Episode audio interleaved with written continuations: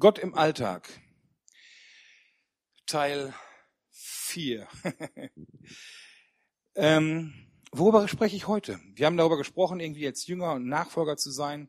Und wenn man so in der Jüngerschaft ist, in der Nachfolge steht, dann ist es wichtig, dass der Meister redet. Ja? Wir brauchen Gottes Führung, wir brauchen sein Reden.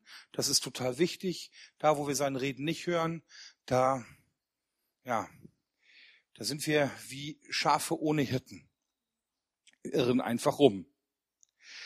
Und ähm, viele Christen haben ein Problem damit, Gottes Stimme wahrzunehmen, Gottes Stimme zu hören. Ähm, ganz viele kennen das gar nicht. Andersrum sagt Jesus aber, Johannes 10, Vers 27, meine Schafe hören meine Stimme und ich kenne sie und sie folgen mir. Also genau diese, dieses Jüngerschaftsding. Wir hören seine Stimme, wir kennen ihn als den Meister und wir folgen ihm. Und manchmal frage ich mir so, dann, ich höre andere Leute, die dann sagen so, ja, da hat Gott zu mir geredet und so und so und so. Und der nächste sagt irgendwie, ja, da hatte ich einen Eindruck und so. Dann denke ich mir so, viele Leute, es gibt Leute, die haben total oft irgendwie Reden Gottes und andere, die haben sowas gar nicht. Wo ist der Unterschied? Kriegt der eine mehr ab als der andere? Ist der eine doof und der andere nicht? Hat der eine ein gutes Gehör und der andere nicht? Oder ist vielleicht auch die Wahrnehmung da? Was ist Reden Gottes eine unterschiedliche? So die Schwelle. Du hörst irgendwas, du hast das Gefühl und der eine würde sagen, um sicher zu sein, dass es Reden Gottes ist, muss das schon so eine, so eine in Stein reingebrannt, so ein Blitz, der irgendwie so ein Wort in den Boden brennt sein, dass man weiß, okay, das war jetzt wirklich der Herr, so eine brennende Schrift an der Wand oder so. Und bei dem anderen kann das irgendwie ein viel niedriger Schwelle, eine niedrigere Schwelle sein, wo der sagt so, ja, das ist jetzt Reden Gottes und nicht mehr irgendwas von mir. Wisst ihr, wie ich das meine? Vielleicht gibt's auch unterschiedliche Blockaden, denke ich mir. Aber andersrum, Gott ist allmächtig. Und wenn ich wirklich so demütig bin und glaube, dass Gott alles kann, dann muss er doch auch in der Lage sein, selbst zu mir zu reden. Er hat es mal geschafft, durch einen Esel zu reden. Dann wird er doch auch zu einem Esel reden können. Also das muss doch möglich sein. Und vielleicht ist es irgendwo so eine Mischung. Vielleicht haben wir auch eine falsche Vorstellung davon, was Reden Gottes ist und wie das passiert. Da sagt dann irgend so ein alter Pfingstler dann so, und der Herr spricht und gibt dann irgendwie einen Eindruck weiter und denkst, oh, krass, ist ja wie aus der Bibel persönlich. Und dann hörst du irgendwelche riesigen Prophetien. Ich meine, das ist ja Sprechen Gottes. Wenn du hier die Offenbarung liest, da ist Johannes auf Patmos, auf einer Insel und hat eine ziemlich abgefahrene Vision und schreibt die nieder. Und das ist das Buch der Offenbarung. Das Reden Gottes. Wenn man sowas vergleicht mit dem, was ich als Reden Gottes wahrnehme, sind das doch noch zwei verschiedene Paar Schuhe. Oder Saulus auf dem Weg nach Damaskus.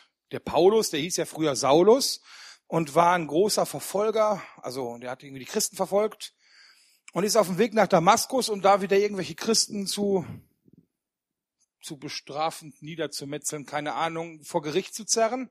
Und plötzlich spricht Gott zu ihm. Erstmal wieder blind, kann nichts mehr sehen und dann hört er eine Stimme und die sagt dann so, Saulus, warum verfolgst du mich? Und alle anderen verfallen in Panik, hören die Stimme aber nicht, aber er hört sie ganz deutlich und, und äh, Jesus spricht zu ihm. Und wenn ich jetzt so richtig eine echt hörbare, laute, brüllende Stimme aus dem Himmel hören würde, dann wäre das für mich auch deutlich Reden Gottes. Ne? Aber irgendwie, scheinbar gibt es da auch noch anderes. Ich glaube, Gott ist da sehr kreativ drin, wie er redet, einfach um auch interessant zu bleiben. Es bleibt spannend. Und sehr oft ist das Reden Gottes nicht so spektakulär, wie man das in der Bibel liest. Nicht so spektakulär, wie man das in so besonderen Fällen hat. Sondern manchmal ist das Reden Gottes ganz anders. Es ist eine ganz leise Stimme im Kopf. Die ist fast so wie ein eigener Gedanken, den man hat. Also ganz schwer zu unterscheiden, ob es jetzt mein Gedanke ist oder ein Gedanke, den Gott in meinen Kopf gepflanzt hat, der vielleicht genauso klingt, wie wenn es meiner wäre, aber der von ihm da reingelegt wurde. Ich nenne das mal einen Impuls. Impuls ist ja so, wenn du so etwas anstößt. Und ich glaube sogar, dass Gott manchmal nicht redet, sondern einen Gedanken von dir so anstößt, dass du einen Gedanken hast, aber der von ihm initiiert wurde. Ist das vielleicht auch schon Reden Gottes? Auf jeden Fall ist sowas mega schwer zu unterscheiden. Und dann die Frage, wie gehe ich mit solchen Eindrücken um? Und normalerweise, wenn ich an die Frage komme, wie gehe ich mit Eindrücken um, kommt jetzt eine total tiefe Predigt, etwas richtig Intensives, wo ich darüber spreche, wie man das Reden Gottes erkennt, woran man es prüft. Es gibt ein paar Bibelstellen, dass es auch wirklich, Reden Gottes ist und dass es gut ist und so. Und wie man das weitergibt, weil auch da gibt es einige Dinge zu beachten und so. Ich würde jetzt richtig tief reingehen, aber das mache ich heute nicht. Okay? Schade. Wer das hören will, der kann gerne auf meine Seite gehen. Da gibt es Predigten zu bis zum Abwinken. Ich schreibe das einfach mal nieder. www.lovingfire.de. Ich liebe nicht das Feuer, sondern das ist das liebende Feuer, nämlich der Heilige Geist lovingfire.de und dort findet ihr ganz viele Predigten von mir. Merkt euch die Stelle, weil die ganzen Predigten von der Yumi werde ich auch da hochladen. Also wenn ihr noch mal was hören wollt, könnt ihr das da als Podcast euch anhören. MP3, Handy. Ich vermute, ihr wisst, wie man das macht. Also, ich mache das heute nicht, weil ihr seid schon bitte? Wieso? Nein, es ist ja. Das ist äh, alles im Vertrag mit drin. Ne? genau. Ähm, das hat er mir aus dem Konzept gebracht. Ich musste kurze Datenschutzrichtlinien. Nein, ist alles gut. Okay, so. Ähm, ich, ich denke an euch, weil ihr seid müde, ihr seid platt, ihr seid fertig und ihr wollt jetzt bestimmt irgendwie keine große Theologie wälzen mit mir, sondern ich hätte, ich würde gerne irgendwie euch verschonen. Und wie ich so in der Vorbereitung zu diesem Thema war, hatte ich einen kleinen Impuls. Denn vor einigen Wochen hat ein guter Freund von mir bei uns in der Gemeinde eine Predigt gehalten und hat einen Gedanken bei mir so reingebracht und den klaue ich jetzt und den gebe ich euch auch weiter. Also ein Predigtklau. Ähm es gibt verschiedene Formen von, von Reden Gottes. Es gibt so Impulse, die sind immer richtig. Also wenn du den Impuls hast, so, komm zu mir oder verbringt Zeit mit Gott, dann kannst du dir hundertprozentig sicher sein, dass das richtig ist.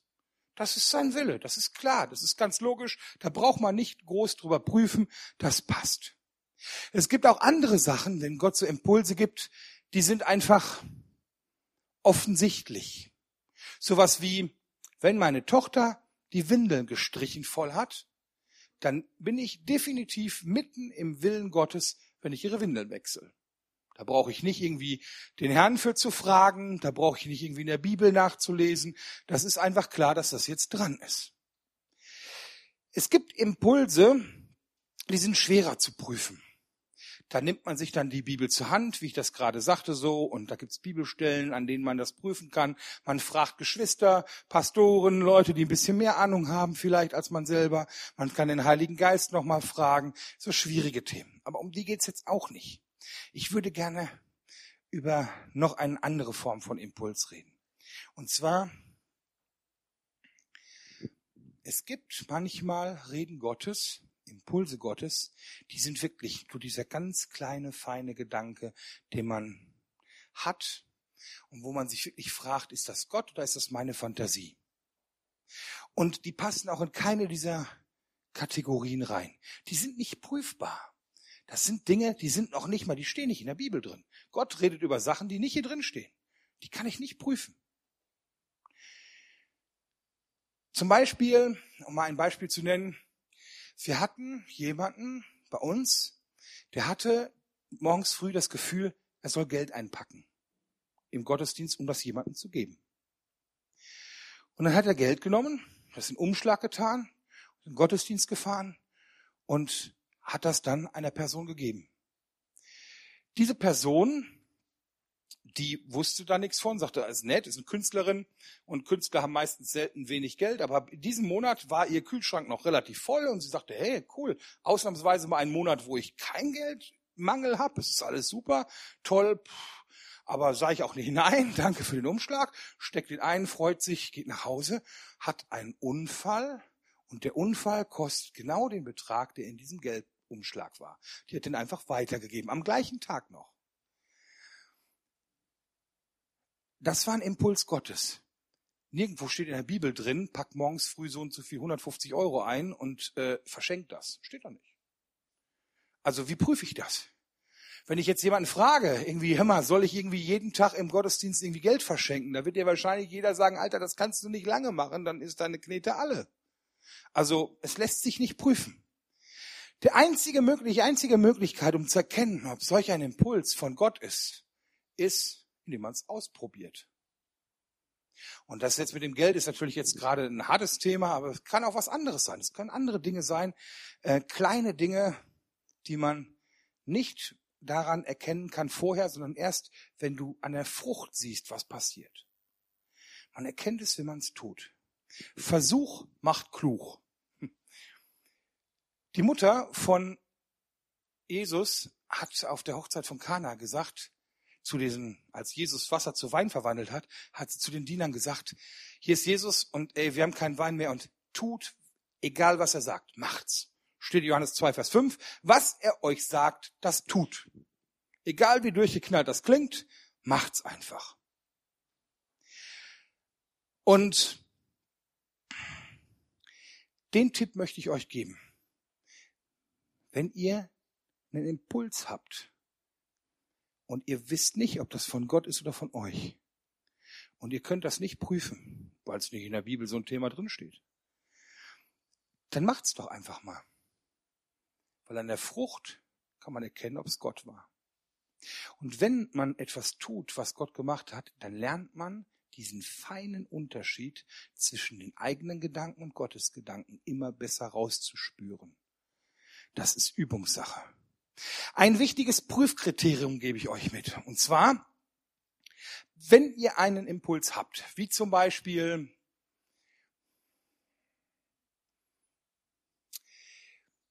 jemanden einen Strauß Blumen zu schenken. Dann fragt euch, kommt dadurch jemand wirklich ernsthaft zu Schaden? Wenn ich jetzt das Gefühl habe, ich soll dir einen Strauß Blumen kaufen und schenken, ist nicht schädlich, selbst wenn es nicht von Gott ist, bringt sie nicht um. Ne? Also ist nicht, sie kommt nicht zu Schaden, ich komme nicht zu Schaden, kann also nicht schlimm sein. Also mache ich das, wenn ich diesen Impuls habe. Wenn jemand zu Schaden kommen könnte dadurch, dann tut's bitte nicht, okay? Dann tut's nicht. Aber das ist doch mal ein gutes Prüfkriterium. Weil selbst wenn es nicht von Gott ist, ist nicht schlimm, mache ich. Und sie freut sich trotzdem. Aber wenn es von Gott ist, vielleicht haben die beiden irgendwas Besonderes ausgemacht. Irgendeine Kleinigkeit, irgendein Impuls, nutzt den. Ich hatte zum Beispiel letztens eine Predigt zu halten. Ähm, da hatte ich eigentlich schon ein ganz anderes Predigtthema vor. Und dann stehe ich da so und denke, könntest auch mal eine andere Predigt halten. Und mir fiel da so eine alte von mir ein. Und dann habe ich Blätter, Blätter, Blätter, das ist der Vorteil von solchen Dingern hier. Blätter, Blätter, Blätter, alte Predigt raus. Und dann die gehalten. Und das war genau das, was dran war. Das haben mir hinterher Leute gesagt. Das war genau das, was dran war.